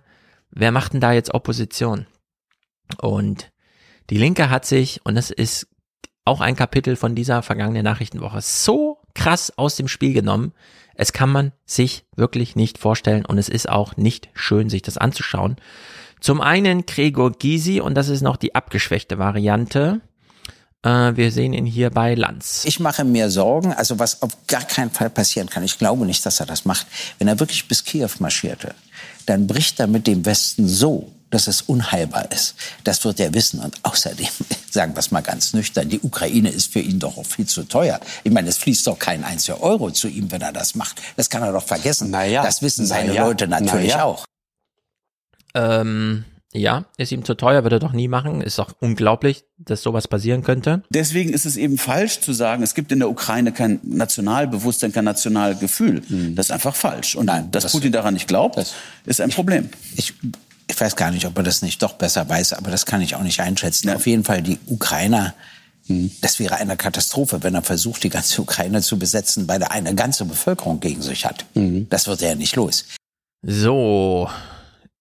Das wäre eine Katastrophe, wenn das macht. Also aus linker Sicht ist jetzt der Katastrophenfall eingetreten mit Putin. Nicht nur im materiellen Sinne, dass es jetzt so einen Krieg gibt und so weiter, sondern auch für die ideelle Sache, die bei den Linken da immer so mitschwingt. Und da hat sich Sarah, Sarah Wagenknecht ähm, selber, also sie hat sich komplett aus dem Spiel genommen, um es mal ganz deutlich zu sagen, aber eben auch äh, so eine ganze sowohl linke Idee als auch linke Partei oder was auch immer, eine linke Fraktion, der sie ja auch angehört, mit ihrem Auftritt bei Anne Will letzte Woche. Es ist, wenn man sich das rückblickend jetzt eine Woche später anschaut, unglaublich.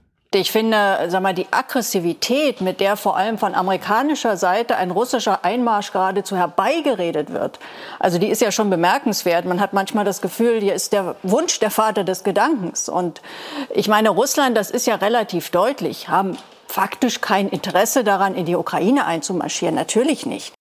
Ja, sie hat natürlich jetzt nur noch auf Facebook und YouTube die Gelegenheit, sich ihr Bild da wieder gerade zu rücken. Das wird ihr im Fernsehen so nicht mehr gegeben, das Millionenpublikum. Aber trotzdem, diese Sätze sind, ähm, man weiß gar nicht, was man dazu sagen soll. Also es ist doch ganz klar, das haben ja auch die Russen immer wieder deutlich gemacht. Es geht ihnen nicht darum, die Ukraine zu besetzen. Es geht ihnen darum, Sicherheitsgarantien zu bekommen. Hört euch mal diesen Satz hier an. Also ich finde, mal, was hier teilweise herbeifantasiert wird, wir können heilfroh sein, dass der Putin nicht so ist, wie er dargestellt wird, nämlich ein durchgeknallter russischer Nationalist, der sich daran berauscht, Grenzen zu verschieben. Wenn das so wäre, äh, dann wäre es tatsächlich so, dann wäre wahrscheinlich Diplomatie hoffnungslos verloren und äh, ich möchte mir eigentlich nicht ausmalen, wie lange Europa noch bewohnbar wäre. Ups. Also das Szenario, was sie sich vorher gar nicht hätte vorstellen können, aber jetzt eingetreten ist, ist quasi nur noch ein Schritt vom Atomkrieg entfernt. Mm, Also, da sieht man so ein bisschen, Gott sei Dank hatte Olaf Scholz äh, so harte Linien, die Mark Schiritz uns da nochmal aufgeschlüsselt hat. Die sind ja auch bei ihm gar nicht so leicht zu sehen, aber wenn man es dann liest, wird es einem doch nochmal deutlich. Da hilft dann dieses kleine Snippet hier vom Dienstag auch nicht. Dass Sarah Wagenknecht dort in besonderer Weise auf die Vergangenheit und die Ausdehnung der NATO in Richtung Russland verwiesen hat, ist korrekt. Aber dass sie geleugnet hat, dass diese Gefahr besteht, das sieht man heute, stimmt nicht. Ja. Und umso krasser, dann kamen erst die Angriffe und die Grenzüberschritte. Hier ging es ja noch um die Anerkennung dieser neuen Separatistengebiete. Ein letzter Clip. Ähm, wir haben jetzt, wir wissen seit heute aus dem Bundestag, die Clips dann morgen im 29er, die bespreche ich mit Wolfgang. Äh, wir wissen jetzt aus dem Bundestag, dass Deutschland irgendwie zweigleisig fährt künftig. Es wird eine ganz neue Art von Politik geben. Zum einen Verteidigungspolitik, auch mehr Personal für die Bundeswehr. 100 Milliarden stehen zur Verfügung, nicht nur für Material, sondern auch für Personal. Plus die Energiewende jetzt so ernst nehmen, dass man sagt, das gehört zur Sicherheitsarchitektur. Wind und Sonne gehört niemandem, also schaffen wir damit unsere Unabhängigkeit. Wir müssen nur sie herstellen, erzeugen, die Geräte aufbauen und so weiter und so fort. Das muss aber auch jemand machen. Also auch die erneuerbare Energiebranche braucht jetzt Mitarbeiter. Irgendwer muss es tun. Und da passt es doch ganz gut, dass wir in dieser Woche hier auch neue Zahlen bekommen haben, am Donnerstag, um genau zu sein. Auf dem deutschen Arbeitsmarkt gibt es so viele freie Stellen wie noch nie zuvor. Das geht aus einer Untersuchung des Instituts für Arbeitsmarkt und Berufsforschung hervor. Im vierten Quartal 2021 gab es insgesamt 1,69 Millionen offene Stellen. Das sei der höchste Wert seit Beginn der Messung und ist ein sattes Plus von 43 Prozent im Vergleich zum Vorjahresquartal. Da waren es 507.000 weniger. Die meisten freien Stellen seien in kleineren oder bei Kleinstbetrieben zu besetzen. So, nicht nur haben wir jetzt eine neue internationale wie soll man sagen, Sachlage, neuen Sachstand, sondern mh, mm, nach dem 20. Jahrhundert, in dem sich die Weltbevölkerung einmal verdreifacht hat und noch die geborenen Menschen doppelt so lange lebten wie vorher, also wir im Grunde so eine Versechsfachung von zur Verfügung stehender Lebens- und Arbeitsenergie hatten, äh, jetzt im 21. Jahrhundert nicht mehr. Beide Trends sind negativ. Mehr als die Hälfte der Länder der Welt haben eine Perspektive auf Schrumpfen, das jetzt schon beginnt. Die UN revidiert alle fünf Jahre einmal ganz Amerika aus der Prognose. Statt 15, 13, 12 sind jetzt nicht mal mehr 10 Milliarden Menschen, die am Höhepunkt noch erwartet werden 2060. Und der Arbeitsmarkt ist jetzt schon leergefegt. Was will denn Deutschland? Wer soll das in Deutschland denn machen? Wir werden uns noch, wir wundern uns jetzt über 100 Milliarden, die plötzlich zur Verfügung stehen, aber vielleicht ist Geld gar nicht das Problem. Geld war ja nie das Problem. Geld gab es ja immer. Nur jetzt will man es ausgeben und kann es plötzlich nicht mehr. Also wir haben es hier mit einer demografischen Katastrophe zu tun, die uns nochmal einige Hausaufgaben mitgibt, denn irgendwer soll jetzt erneuerbare Energien machen und in der Bundeswehr kämpfen lernen, aber uns fehlen ja auch 80.000 Lehrer. Und das sind 10 Prozent der Lehrer, die wir in Deutschland brauchen. Das ist also schon substanziell. Und uns fehlen Pflegekräfte, insbesondere in dieser alter, älter werdenden Gesellschaft, in der ab 2023 so viel mehr Menschen, nämlich 100, 200, 300, 400, 500 bis zu 600.000 mehr Menschen in Rente gehen, als in den Arbeitsmarkt nachwachsen. Klar, wir können natürlich immer hoffen, dass irgendwer irgendwo einen Krieg anzettelt und dann relativ viele Flüchtlingsströme wie so ein Jungenbrunnen hierher kommen. Das hat Deutschland einmal ganz positiv erlebt, die Wende. Da war es kein Krieg, sondern die Menschen sind ganz freiwillig und sie konnten auch schon Deutsch sprechen, aus dem Osten der Republik in den Westen umgezogen. Das war für die westlichen Unternehmen super. 2015, mm, nächste Flüchtlingswelle. Heute sind 20 Prozent aller Auszubildenden im Hamburger Baugewerbe, wie Tschentscher beim Wohnungsbautag, morgen Thema, äh, sind Flüchtlinge aus dieser 2015er Welle. Jeder fünfte Auszubildende in Hamburg auf dem Bau ist ein Flüchtling aus dieser Welle. Also wir haben es hier mit echten Problemen zu tun. Wir haben kein Personal. Deutschland ist wahnsinnig reich, aber wir können das Geld nicht ausgeben. Also in der Hinsicht, äh, auf Olaf Scholz warten einige große Hausaufgaben. Ich würde sagen, diese Woche kann man erstmal sagen, wir fühlen uns alle gut regiert. Wir wissen aber, wie bei Corona, Katastrophen kommen am Anfang immer so, dass man so irgendwie im den gleichen Geist sucht und findet und relativ zügig stellen sich dann noch Ernüchterung und Enttäuschung ein. Mal sehen, wie das hier weitergeht. Erstmal muss aber Putin äh, im Zaume gehalten werden. Naja, wir schließen daran an, morgen im Neue 20er Podcast. Hier nochmal der kleine Werbeblock dafür. Das lohnt sich natürlich dann, den zu hören. Ist terminlich auch jetzt nicht schlecht gesetzt morgen. Und nächste Woche machen wir hier aber mal Politik frei. Klar, es gibt Fernsehmomente, die hänge ich dann noch an und so. Aber nächste Woche, Francesco ist da, ich freue mich super, Danny ist da, ich freue mich sehr und äh, wir machen dann zu dritt erstmal politikfrei. In der Hoffnung, dass es dann noch eine Welt gibt. Nein, so makaber wollen wir hier nicht enden. Präsentator ist übrigens heute Jürgen, mit dem ich ja auch noch diesen kleinen Merkel-Rampen-Podcast mache. Da kann man dann auch nochmal künftig nachhören oder auch schon in den bisherigen Episoden, wie das so ist. Braucht die Bundeswehr wirklich mehr Geld oder hat sie nicht eigentlich schon in den letzten Jahren supermäßig viel mehr Geld bekommen und konnte das nur nicht ordentlich verwenden? Und jetzt freue ich mich, äh, nach dem kleinen Ausklang hier, der nur 20 Sekunden dauert, äh, unter anderem Audiokommentar von Lynn aus der Schweiz. Sie erklärt uns auch nochmal Politisches, also ein politischer Kommentar von Lynn. Und dann weitere sehr gute Audiokommentare Niklas, nochmal die Ukraines Rolle auch für die Welt. Sehr viele Länder sind doch davon abhängig, dass in der Ukraine jemand Weizen anbaut. Äh, wusste ich zum Beispiel in diesem Maße dann auch nicht. Und Ernst Otto meldet sich mit Hinweisen, wo man jetzt nochmal ganz geruhsam Neues, also Sachen über die Ukraine findet. und äh, Philipp über Märzsche, die Märzsche Staatssicht. Viel Spaß!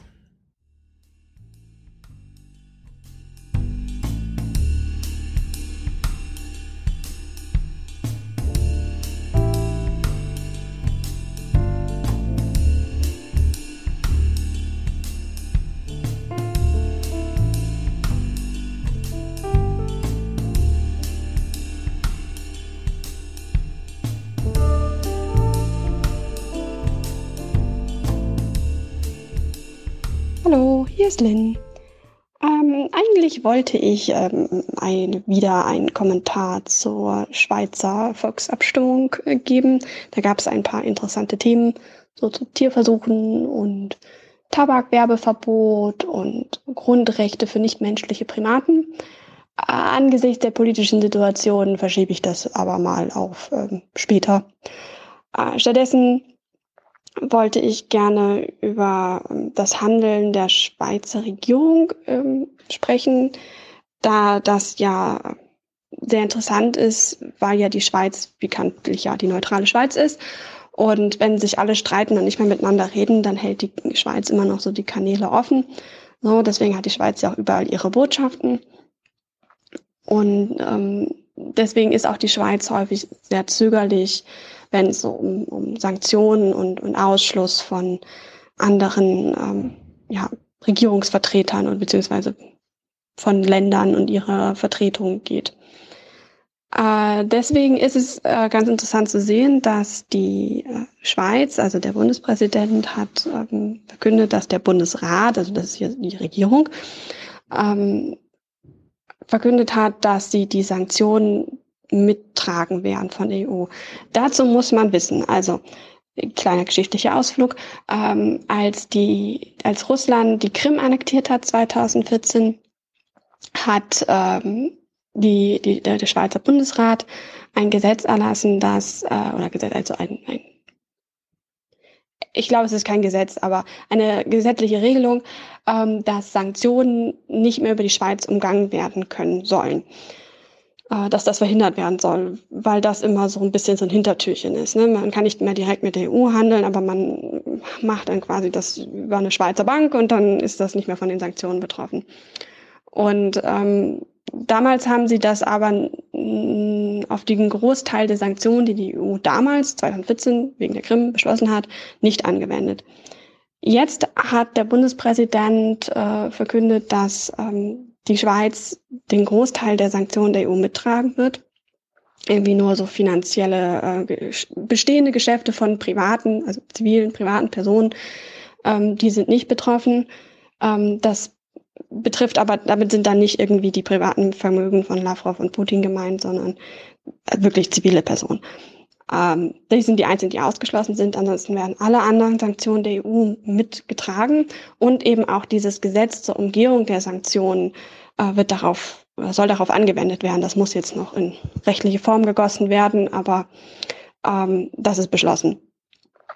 Und das ist ein ganz schönes Brett für die Schweiz. So, ich habe das so in der Presse gelesen, das gerade so in der deutschen Presse, dass das irgendwie ähm, dass man der, der Schweiz Zögerlichkeit vorwirft und dass die Schweiz auch daher da durchgreifen soll und sowas. Aber man muss sich immer im Hinterkopf behalten, welche Rolle die Schweiz sich selbst in der internationalen Gemeinschaft gegeben hat und dass denen das sehr wichtig ist.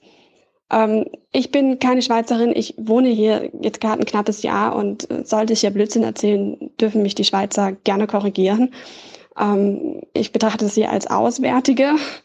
Äh, aber ich bin, bin davon total fasziniert. Ähm, und das ist, so wie ich das mit meinen Schweizer Kollegen besprochen habe, ist denen das ähm, auch sehr wichtig, dass die Schweiz diese Neutralitätsrolle hat. Darauf sind die auch irgendwie stolz.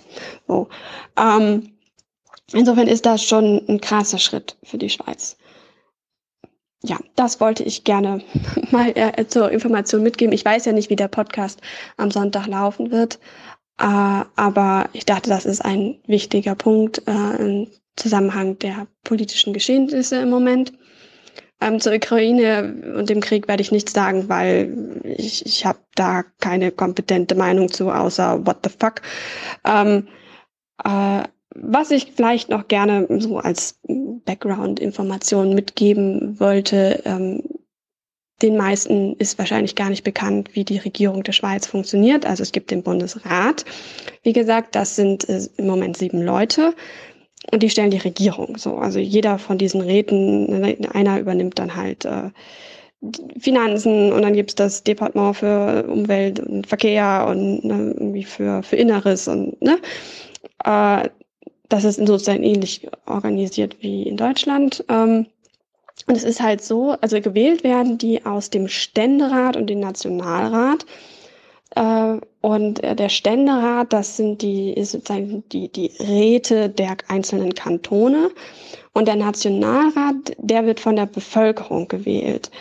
Ähm, also ist sowas wie das Parlament bei uns. Ähm, und äh, da, also da werden also sie werden aus den Kantonen von der Bevölkerung gewählt und zwar proportional nach Einwohnern. Also ein Kanton mit vielen Einwohnern hat mehr Vertreter im Nationalrat als ein kleineres Kanton. Und ähm, genau, und die, und dann diese beiden, der Nationalrat und der Ständerat, zusammen wählen dann den Bundesrat. Und ja, auch hier gibt es Beschreibungen, dass das direkt von der Bevölkerung gewählt werden sollte. Äh, das hat sich aber bis jetzt nicht durchsetzen können. Und ähm, der Bundespräsident ist einer dieser Bundesräte. Ähm, also der ist Teil einer dieser sieben. Es gibt dann noch einen Vize. Und der aktuelle ist Ignacio Cassis. Keine Ahnung, ob ich das richtig ausgesprochen habe. Äh, von der FDP. Das sind die Liberalen. Die soll bitte nicht verwechseln mit der deutschen FDP. Äh, sind zwar auch Liberale, ähm, aber ähm, ich würde sagen, nicht so Wall Street-affin wie die deutsche FDP. Äh, das übersetzt sich übrigens in Freisinnige Demokratische Partei. Äh, diese mit der, mit der Partei Die Liberalen mal irgendwann fusioniert hat. Und die haben ja so ähm, stimmenanteilig den, meistens den größten Anteil und stellen den Bundespräsidenten.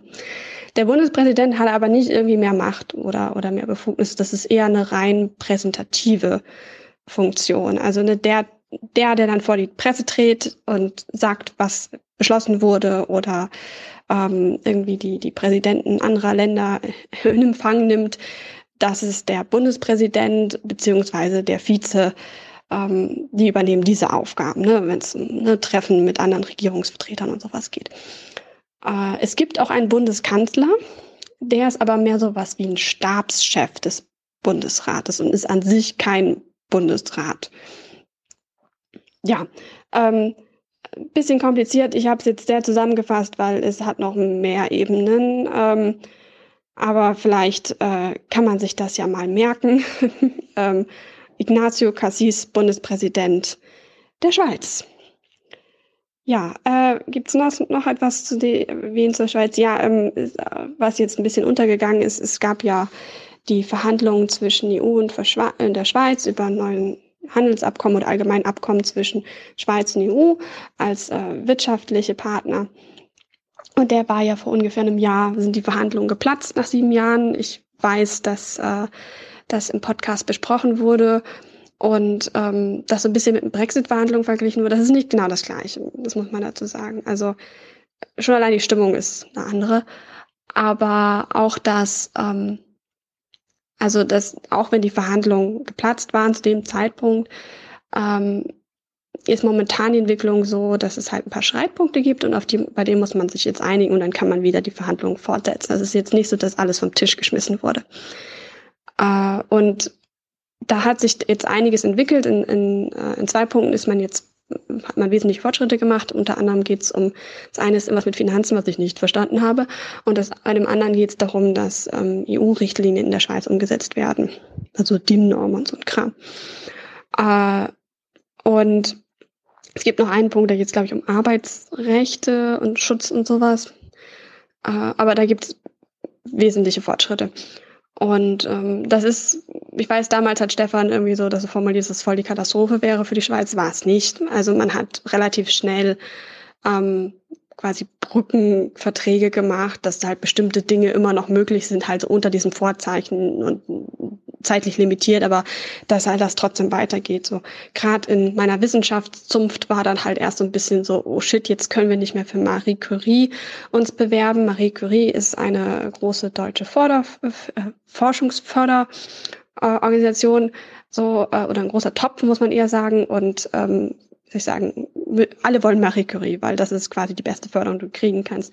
Nicht nur, weil ähm, man da gutes Geld kriegt, sondern auch, ähm, weil, ähm, wie soll ich sagen, die Bedingungen sehr gut für Forscher sind. So, ne? Manchmal fängt man an, an was zu forschen und ähm, wir, wir arbeiten an Sachen, von denen wir nicht wissen, was dabei rauskommt. So. Und manchmal ähm, geht das dann in eine andere Richtung, als man ursprünglich in seinem Forschungsantrag vermutet hatte. Und äh, in anderen ähm, Töpfen ist es, wird das dann zum Problem. Also man muss quasi das Ergebnis liefern. Und ähm, Marie Curie ist da sehr tolerant. Also und auch wenn es um Kooperationen halt geht mit, mit, mit anderen Forschungsinstituten und äh, Universitäten, es ist einfach, Marie Curie ist, das will man haben als, als Wissenschaftler. Und das war also ein bisschen ärgerlich und es gibt dafür aber ein Ersatzprogramm, was soweit ganz gut läuft. Also wir gucken hier nicht in die Röhre. Äh, aber natürlich wär, würden wir gerne wieder alle Marie Curie kriegen, weil das ist einfach das Beste. Ähm, ja, das äh, wollte ich noch mal sagen, sozusagen aktuelle Lage der Schweiz. Äh, ich hoffe, das war jetzt nicht zu lang und zu chaotisch. Und äh, ja, hoffe, dass nächste Woche besser wird. Liebe Grüße. Hallo Stefan, hallo liebe Alias Crew. Nach dem Hören der letzten Folge hatte ich mir eigentlich einige Sachen notiert, ähm, die ich zum Thema äh, Russland-Konflikt anmerken wollte. Nachdem aus diesem Konflikt jetzt aber ein Krieg geworden ist, hat sich vieles davon erübrigt. Trotzdem wollte ich noch zwei Sachen anmerken. Und zwar erstens, ähm, dass durch den Krieg in der Ukraine jetzt ähm, auch noch Probleme ganz woanders auftauchen könnten. Und zwar ähm, ist die Ukraine ja weiterhin der Kornspeicher Europas. Ähm, in Nordafrika beziehen sehr, sehr viele Länder ähm, ihr Getreide aus der Ukraine. Russland ist da auch relativ groß im Business. Ähm, beispielsweise bezieht Ägypten ein Drittel seines Getreides ähm, aus der Ukraine. Ähm, seit der ähm, ja, angespannten Situation nach der Besetzung der Krim und ähm, den Aufständen von äh, ja, Russland unterstützten Separatisten im Osten. 2014 hatte sich die äh, Versorgungslage äh, international durch die Ukraine verschlechtert. Jetzt droht das äh, nochmal viel schlimmer zu werden und damit einhergehen dann auch äh, Hungersnöte. Adam Tooze hatte das in einem seiner Artikel relativ gut dargestellt. Und die zweite Anmerkung, die ich noch machen wollte, ist, ähm, ja, dass ich davon ausgehe, dass sich der Krieg auch noch auf äh, Moldau bzw. Moldawien, ähm, ja, dass der dort noch weitergehen könnte, da äh, Moldawien seine größte Grenze zu der Ukraine selber hat und seit den 90ern äh, ein Teil von Moldawien auch schon von russischen Truppen besetzt ist, um da eine unabhängige äh, Region zu stützen. Ähm, ja, es gab in letzter Zeit dort auch schon äh, Probleme. Es wurde es, dort jetzt auch eine proeuropäische Regierung gewählt.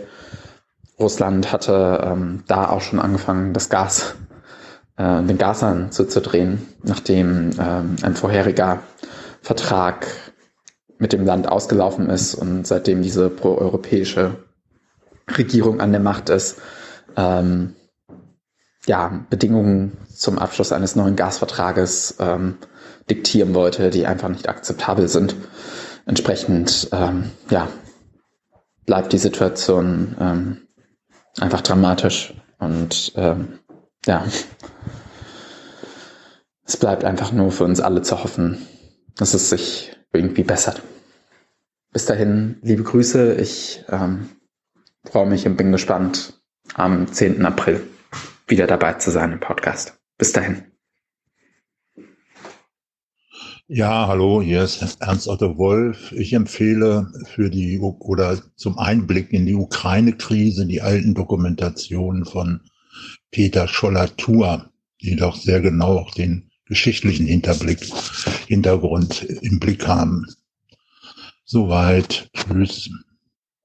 Eins noch, die Dokus sind auf YouTube jederzeit zu streamen. Ja, alles, was Peter Schollatur dazu gesagt hat. Tschüss. Ja, hallo, hier ist der Philipp aus Berlin.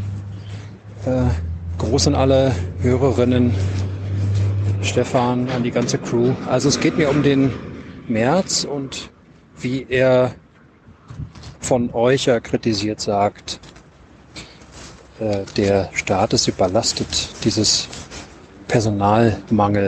Personalmangelproblem in den Griff zu kriegen. Und ja, aus eigener Erfahrung kann ich aber sagen, naja, äh, an mir sehe ich das, dass das wirklich so ist. Und äh, der Staat, wie bei allem, so darauf vertraut, dass äh, äh, der Markt das regelt. Also ich bin aus der Informatik ausgestiegen, aus familiären Gründen.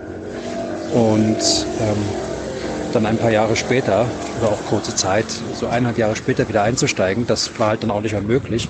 Bist ja dann auch draußen aus der ganzen Materie, hast nicht mitgehalten äh, mit den Neuerungen, verstehe ich. Und äh, kam mir ganz gelegen, weil ich mich eh dann viel mehr für die Arbeit mit Menschen interessierte. Und ich habe dann Jahre gebraucht, äh, einen Weg zu finden, äh, soziale Arbeit zu studieren. Das ist nämlich, wenn du kein Abitur hast und dann bist du noch Informatiker, das, das geht gar nicht. Und Sozialarbeiter, die brauchst du überall. Also, ähm, aber die Gesetze, ja, also das, das Hochschulzulassungsgesetz äh, hier in Berlin, dann das BAföG-Gesetz hier in Berlin, das ähm, also das wie alle anderen Gesetze auch, äh, also das, die sind so uralt und die sind einfach nicht mehr zeitgemäß. Und ähm, ich bin da an das äh, soziale Arbeitsstudium auch nur privat rangekommen. Das heißt, äh, ich finanziere mir das privat, äh, jetzt anfänglich äh, mit einem Bankkredit äh, bis äh, das Hochschulzulassungsgesetz dann sagt, okay, jetzt hast du ein halbes Jahr lang studiert, jetzt glauben wir, du kannst das wirklich, ähm, weil du nämlich kein Abi hast. Und dann bekomme ich BAföG. Aber auch nur äh, BAföG äh, äh, aus äh, Thüringen. In Berlin habe ich keinen Anspruch auf BAföG, ob meiner Lebensumstände, meines Lebenslaufes.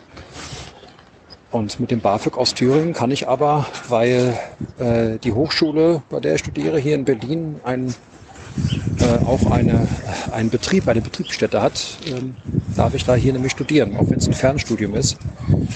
Ähm, da geht das. Äh, also das Berliner Studium wird quasi bezahlt äh, von Thüringen. So, und das ähm, bei all meinen Bewerbungsversuchen, ich habe dann auch äh, Ausbildung gemacht und da hat mich auch der Staat echt gut unterstützt. Das halte ich ihm, das rechne ich ihm hoch an, meine ich.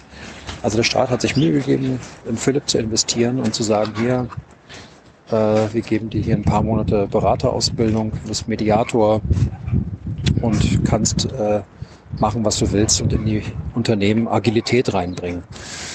Und das wollen aber die Unternehmen nicht, weil ich habe ja keine Projekte und keine Berufserfahrung und äh, das äh, trifft auf den also trifft auf private Unternehmen, Klein, Mittel und Groß zu, aber als auch äh, Behörden. Behörden wollen dann immer sehen, ich habe das ITDZ hier in Berlin, äh, die wollten dann sehen, dass ich äh, ob meiner persönlichen äh, Eignung, die ja, die ja stimmt, dass ich dann eben ein Studium habe, ein Master.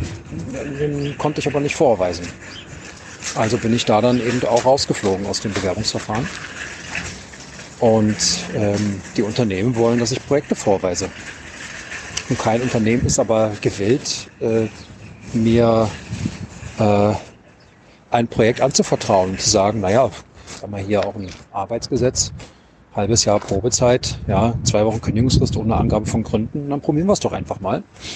Äh, was ich durchweg gesehen habe äh, bei ähm, familiären Unternehmen bis hin zu äh, Babel äh, oder Babel, äh, Deutsche Bahn, Siemens. Äh, nein, es geht, es geht um Kontakte und es geht um, ähm, und um ähm, den Lebenslauf und die Projekte halt, die du vorweisen kannst. Und wenn du das nicht hast, dann, dann haben diese Unternehmen lieber sich für Menschen entschieden, die in anderen Ländern leben, aber eben äh, ein Studium haben.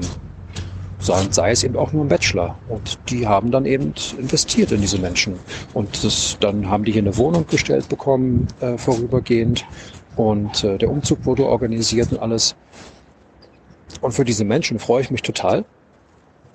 Ähm, und das hat auch alles seine Vorteile und hat auch alles sein Gutes.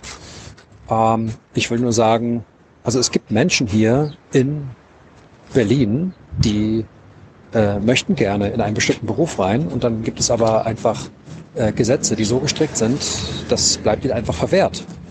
Ähm, schwierig, ja, also wir können da schon rauskommen, aber solange wir da so alte weiße Männer haben, die das Sagen haben, also, das sehe ich nicht.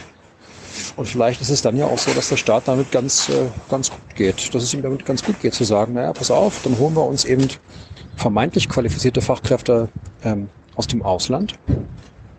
Hat ja auch Vorteile, äh, Diversität und so weiter, ja. Ähm, äh, und äh, ja, die anderen, unsere äh, Bürger hier, die hängen wir eben ab, aber dann ähm, halten wir die einfach, halten wir die im Sozialsystem fest